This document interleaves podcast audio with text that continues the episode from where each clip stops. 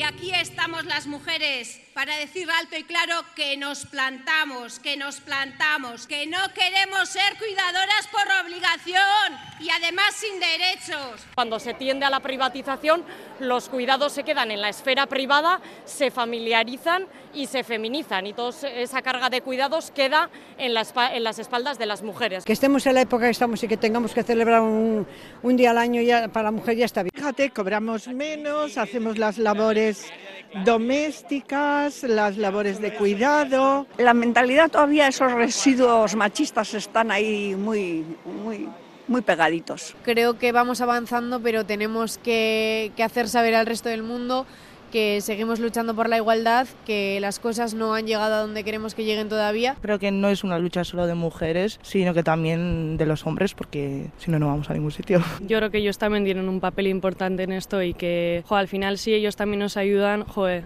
se nota un montón, ¿no? Que no solo nosotras podemos cambiar esto. A tres bandas. Son algunas de las voces de mujeres que se han alzado este 8 de marzo para que los cuidados que sustentan el tejido social recaigan en toda la comunidad, que dejen de estar feminizados exclusivamente y precarizados, o casi exclusivamente, que nos piden que seamos muy precisos con el lenguaje. Pero más allá del objetivo compartido, si por algo se ha caracterizado este 8 de marzo ha sido por los previos, que han estado bastante revueltos.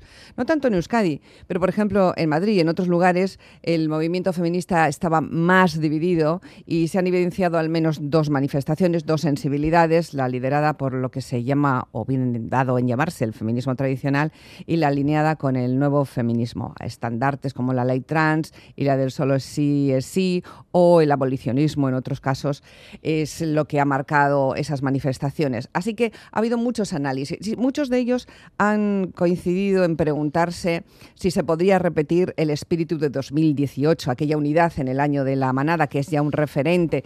Eh, bueno, pues aún así, aún así, Arancha Orreta Vizcaya, ¿cómo estás, amiga? Bueno, muy buenos días. buenos días. buenos días. Bueno, se salió a la calle, ¿eh? Sí, eh, lo primero son los hechos y los hechos dicen que las movilizaciones han sido importantes, eh, menos numerosas que el año 2018-19, pero más numerosas que el año pasado, a pesar de los agoreros que presagiaban pinchazo. A mí me ha llamado muchísimo la atención cómo tantas personas, tantos medios de comunicación eh, no han parado de hablar eh, de la división, de la famosa división. Yo no oigo hablar con la misma intensidad de la división del movimiento sindical o del movimiento ecologista. Pero aquí eh, lo de la división con una gota de madriditis, porque lo que pasa en Madrid, pues se ve que nos pasa a todos. Yo creo que en general la base se ha comportado mejor que las élites en este caso. Y creo que la base, eh, una de las cosas que nos ha dicho es que el 8 de marzo hay que preservarlo, cada cual con su pancarta y con su reivindicación, pero en unidad. Yo creo que esta elección sale clara, porque las movilizaciones han sido más importantes allí, eh, que además son la mayoría, allí donde las manifestaciones han sido unitarias. Bueno, pues hoy vamos a hablar de cuidados aquí, precisamente, en esta mañana de sábado, y vamos a aprovechar para preguntar a quienes nos escuchan, a quienes están ahora mismo ahí, oyendo la radio, que participen, que nos escriban, si nos dicen si cuidan, si son cuidados, si les cuidan a ustedes o cuidan a otras personas, si tienen a alguien a su cargo. Solo queremos que nos dejen sus opiniones. Dejen sus notas de voz en el WhatsApp de Radio Euskadi, 688-840-840, y sus mensajes en el teléfono de la audiencia, 901 44 0404.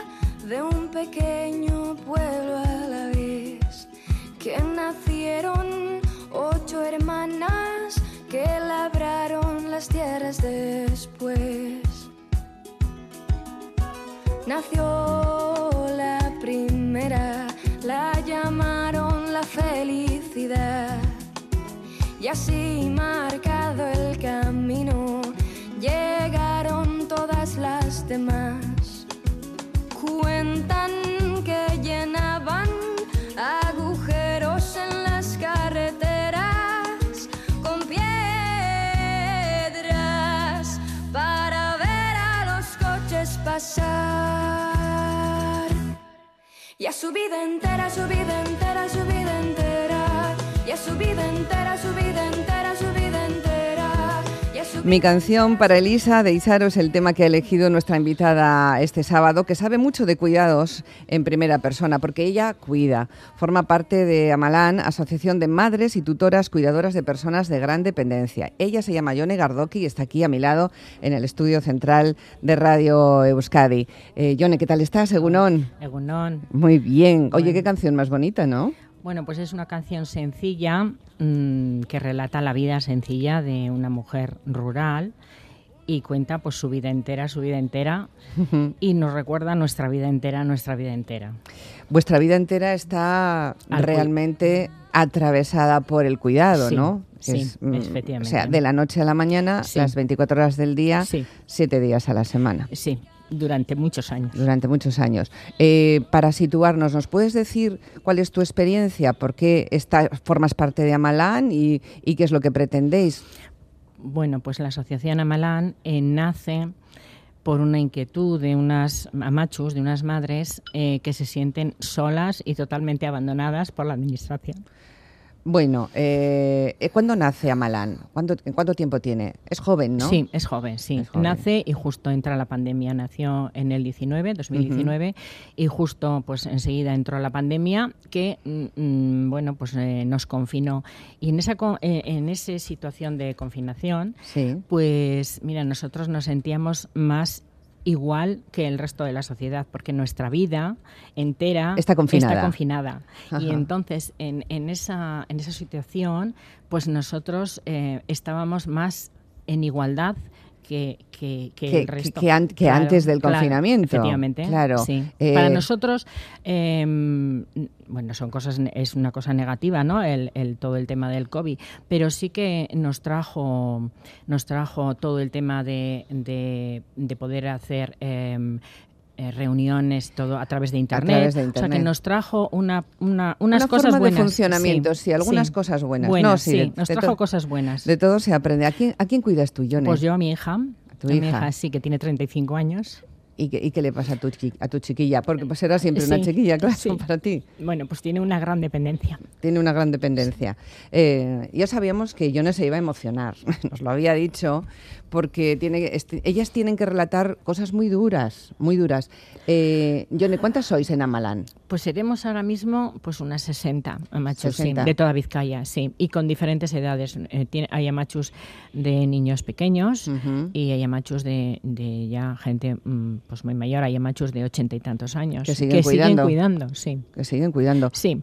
Arancha, qué poco, qué poco visible es este cuidado, ¿eh? el de los grandes dependientes.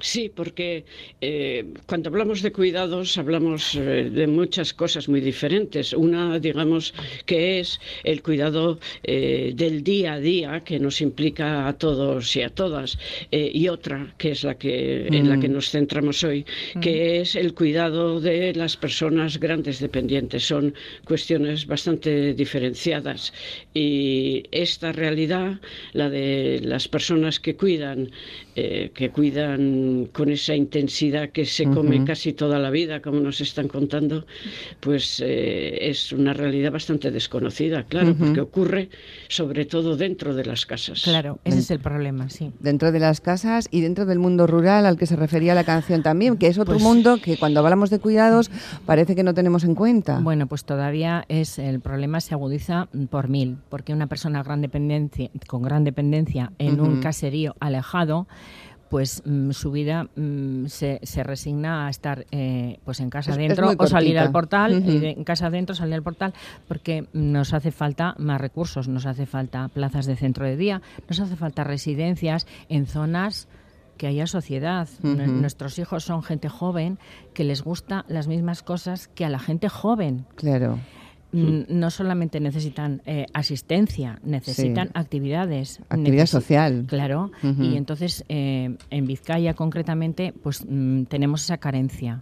Eh, en, otras, en otros territorios también hay asociaciones como la vuestra. Mm, Pues sí, eh, eh, en, en España nosotros tenemos relación con una asociación que es un sindicato de madres cuidadoras eh, catalán Sí. y en Andalucía también hay una asociación Madres Sin Límites y también tienen la misma problemática, sí. ¿En Álava y en, y en Pues Guipúzcoa? en Álava tienen más resuelto el tema y en Guipúzcoa también. Nosotros, un grupo de madres, fuimos a Guipúzcoa eh, a conocer un centro que hay allí de- para personas con discapacidad, Ajá. el centro IZA. Sí. Y pues nos gustó mucho el modelo, que lo Ujú. queríamos, bueno, lo hemos planteado aquí en la administración, pero pues con, eh, con escasa... Repercusión. Sí. No, de momento eso no, Sí. no ha ido muy adelante. Tu hija nos puede escuchar, igual está escuchando la radio. No porque, puede. mi, no, porque mi hija está en un centro, yo puedo venir aquí Sí. porque mi hija está en un centro en León. Ah, está en un centro en León, allí la atienden. Sí. Y bueno, de hecho, Yone iba a venir acompañada por Encarna, Encarni, ¿no? Que Sí, le llamáis Encarni. Pero Encarni no ha podido no ha podido venir porque tenía que cuidar. como la mayoría de las amachos de nuestra asociación, pues que tienen mucha dificultad en, en acudir a hacer En, cualquier a, cosa. en ir a hacer cualquier cosa. Tenemos sí. amachos que tienen que hacerse análisis de sangre Sí. y tienen que acudir con su niña porque no coincide bien para llevarla al centro de día o lo que sea, pues tienen que ir con su niña a sacarse sangre. Eh, eh, ¿qué- y su qué- niña le acompaña. ¿Qué inquietudes te, te presenta esta, esta charla, Arancha? ¿Qué, qué le quisieras preguntar a Yone? Pues con el, tengo la impresión de que con el cuidado de grandes dependientes hemos conseguido alargar la vida, que sobrevivan personas que igual hace unas décadas no sobrevivían. Claro. Pero el reto ahora es eh, mejorar la calidad de vida. Es un problema de leyes, es decir, la ley de dependencia no es suficiente, o es un problema de financiación, de Mm. voluntad de invertir dinero en este terreno. Pues mira, la ley de dependencia, eh, mm, bueno, pues eh, es un paso, ¿no? Pero mm, siempre hay una letra pequeña y a nosotras siempre hay, eh, la- para nosotras siempre existe la letra pequeña, Mm, porque es, eh, hay muchos recursos, pero todos son incompatibles. Uno es incompatible con el otro, eh, total, nada. Total, que se queda en un recurso muy escaso. Muy escaso, muy Vale. escaso. Y mm, siempre las, las diputaciones que son las que tienen las competencias aquí en Euskadi eh, tienen posibilidad de mejora. Eh, por eso en algunas, en algunas provincias como Guipúzcoa, pues igual tienen una mejora y en Álava también y en Vizcaya a nuestro colectivo, eh, eh, porque el Departamento de Acción Social tiene que eh, dar respuesta a muchos colectivos diferentes, pero concretamente al nuestro, de personas jóvenes con gran dependencia, pues bueno, mm, tiene un largo recorrido de mejora. Porque eh, estas personas que tienen gran dependencia no pueden hacer vida social, no van a... mm, no- ¿Cómo? No, no, quiero decir, no les, no- la administración no facilita que eso ocurra. No, el mismo transporte público, los, todos los eh, transportes públicos son adaptados. Sí. Pero claro, nosotros tenemos eh, personas que tienen que ir en unas sillas, por ejemplo, reclinadas y su, Sí. y su ama tiene 80 años. Pues para su ama es muy complicado ir en transporte público con, con, Sí. con su hijo. Y, por ejemplo, en otras provincias existe eh, una ayuda, el bono taxi, para un taxi adaptado. Sí. Porque mm, no podemos... eh, Moverse, moveros. Sí, no podemos eh, coger un autobús, en el metro pues hay también dificultades, no podemos. Entonces existe eh, ese recurso de bono taxi, pues es también un poco complicado mm, eh, implantarlo aquí, en Vizcaya. Ajá. Siempre nos encontramos resistencia. Para, para nuestro colectivo siempre hay como dos, dos modelos de actitud, actitud barrera, actitud apoyo. Pues mm, normalmente encontramos siempre actitud barrera. Siempre tenemos algún problema, siempre. No has traído este papel, no, esto no te, no te corresponde, no, pero ya tienes este recurso, pero no podemos acceder. Ah, bueno, pues, mm, pues no te toca, te ya. Eh, hay una cosa Y que- entonces lo que hacemos es quedarnos en casa. Ya. Hay una cosa que sí me ha llamado la atención porque sois todas mujeres. Sí. No hay hombres en este colectivo, no, Bueno, hay, no hay sí, padres sí, cuidadores. Sí, hay padres implicados, pero muy pocos. muy ¿Por, qué, pocos. ¿Por qué pocos? Pues porque mm, es, mm, es un tema que rompe mucho eh, la familia, rompe mucho la estructura familiar. Cuando llega un gran dependiente, Ajá. rompe, rompe. No todo el mundo, no todo el mundo asimila bien y no todo el mundo puede con ello. Entonces, muchos padres, muchos hombres Se van. escaquean. Tenemos muchas mujeres que están ellas solas. sí. Divorciadas o separadas. Ah, vale, creo que simplemente Sí. ellos han desaparecido. Sí, han desaparecido y Qué rehacen su vida. tristeza. Sí, pero sí. es muy triste. Sí. Arancha, ¿en qué más piensas? Pues eh, pienso que en los cuidados a personas eh, grandes dependientes, aparte de la familia, eh, evidentemente la sociedad tiene que intervenir. Y el modelo actual se basa normalmente en que las administraciones financian las ayudas a domicilio, por ejemplo, pero externalizan el servicio y lo hacen empresas privadas, lo que ha dado lugar a un empleo precario y, y mal pagado, eh, y que además de eso hablaban pancartas y consignas este 8 de marzo, del negocio que hacen algunos con los cuidados. Pero vosotros no tenéis ni acceso a eso Nada, tampoco. nosotros, a nosotros se nos llama cuidadoras no remuneradas. Porque es así, nosotros cuidamos toda la vida, muchas tienen que renunciar a su, a su empleo porque pues, Hay que pues, cuidar. Hay que cuidar. Pero entonces, ¿de dónde vienen los ingresos? Pues nuestros hijos, nuestros hijos, ellos como, como tal, Sí. no se les considera ni ciudadanos, porque no tienen derecho a una prestación ellos como tal. Ellos generan una prestación, que es la que cobramos las madres, que se llama hijo a cargo. Ya pueden tener 40, 50 años que seguimos cobrando la prestación hijo a cargo. Ellos, de por sí, con su nombre y apellido, no tienen derecho a una prestación directa. Ellos generan una prestación que ahora es alrededor de 700 euros. Y entonces, pues bueno, pues con eso, con ayudas sociales y pues así, van tirando adelante o pues muchas pues mm, metiendo horas de, de- de- de interinas y tenemos muchas amachos que trabajan así, en precario, unas horas determinadas. Estamos hablando del territorio vizcaíno. Sí, ¿Habéis Vizcaya. hablado con la Diputación directamente? ¿Os reciben? eh, Sí, sí, nos reciben porque, claro, mm, somos una asociación mm, y entonces, pues sí, nos reciben. Hemos hablado varias veces, sí. Eh, y siempre encontramos mm, una respuesta de resistencia en el Departamento de Acción Social. Eh, claro, nosotras, como somos una asociación de, de mujeres, Sí. también estamos en el Departamento de Igualdad. Ajá. Y en ese departamento mm, sí que encontramos apoyo, mucho apoyo, pero claro, no nos pueden eh, mm, resolver nada, porque el que nos tiene que resolver Es el es Departamento de Acción Social, como su nombre indica, acción social, tiene que hacer acciones.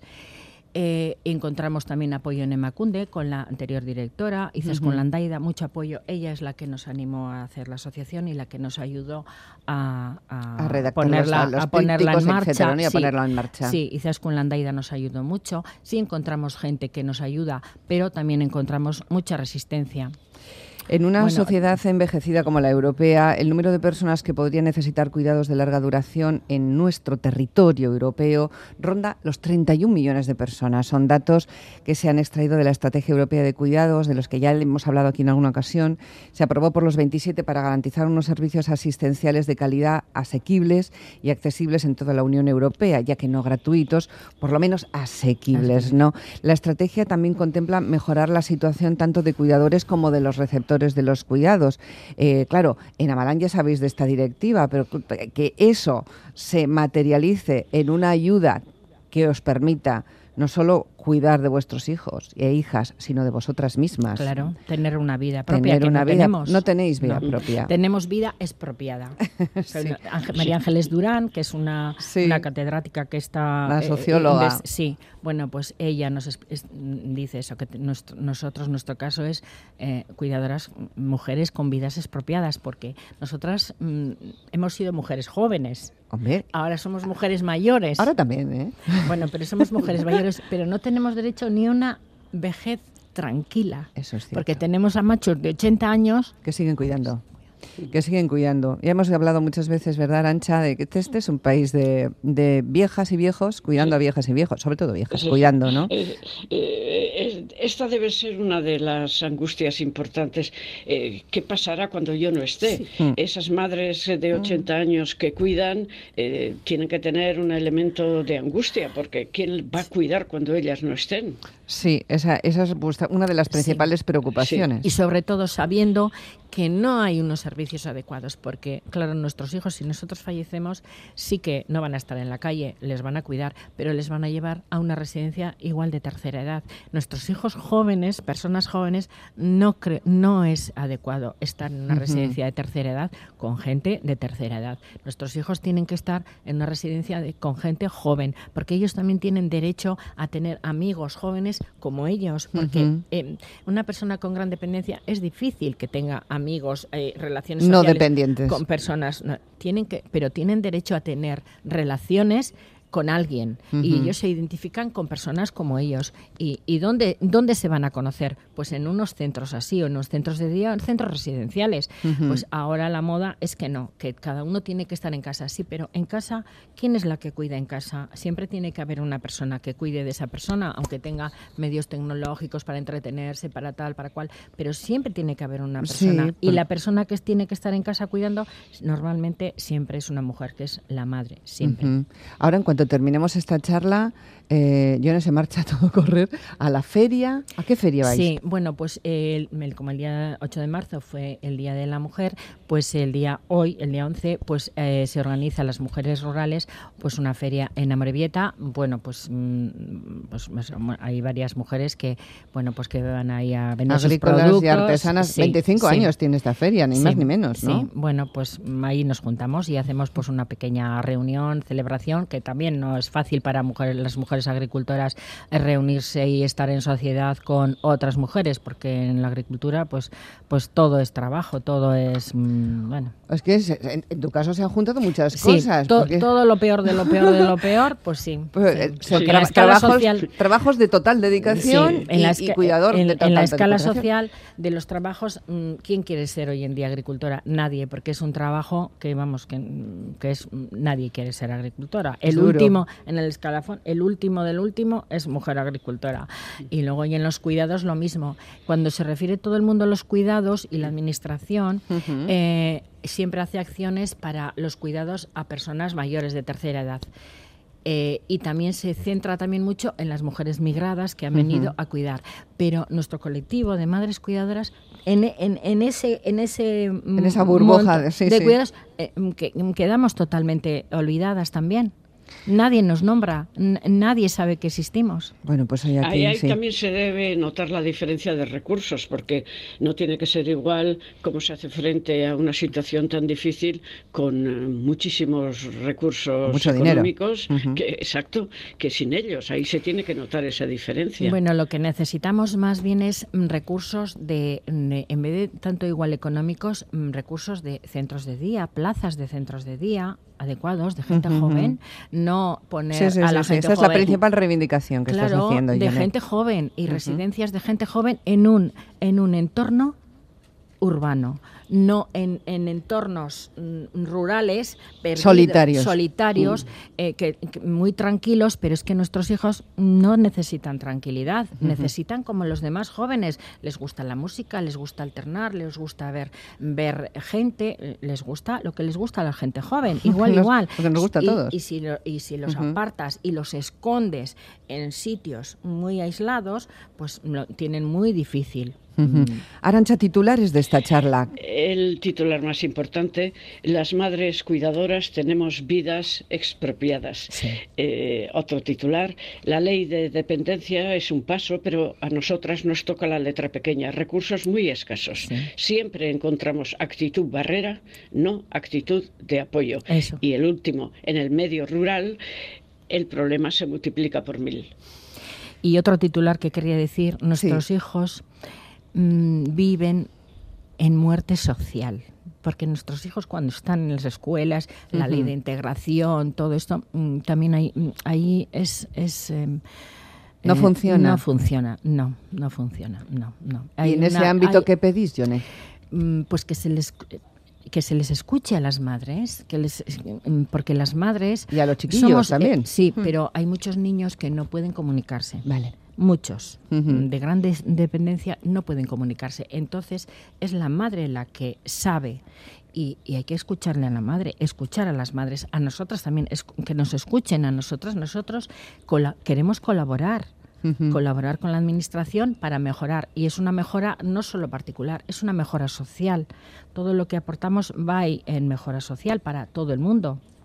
Pues Yone Gardoki, ha sido un placer contar contigo esta mañana aquí. Bueno, pues muchas gracias. Ha sido la primera vez que venimos, que nos han invitado a una radio.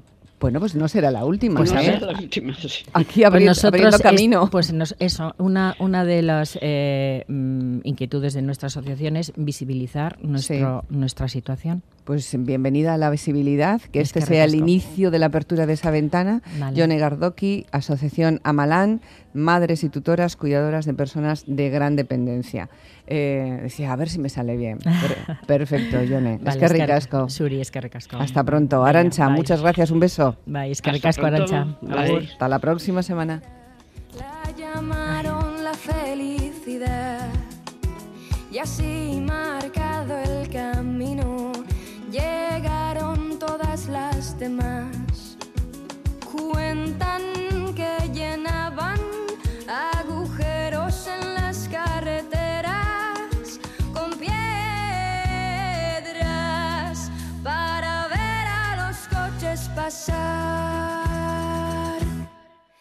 su vida entera, su vida entera, su vida entera. Y a su vida entera, su vida entera, su vida entera. Y a su vida entera, su vida entera, su vida entera. Y a su vida entera, su vida entera, su vida entera. Temprano en el 29 nació la última hija. Yo la conocí ya muy distinta, con la frente y las manos marchitas. Cuento lo que vi, una mujer que cantaba en la cocina, una mujer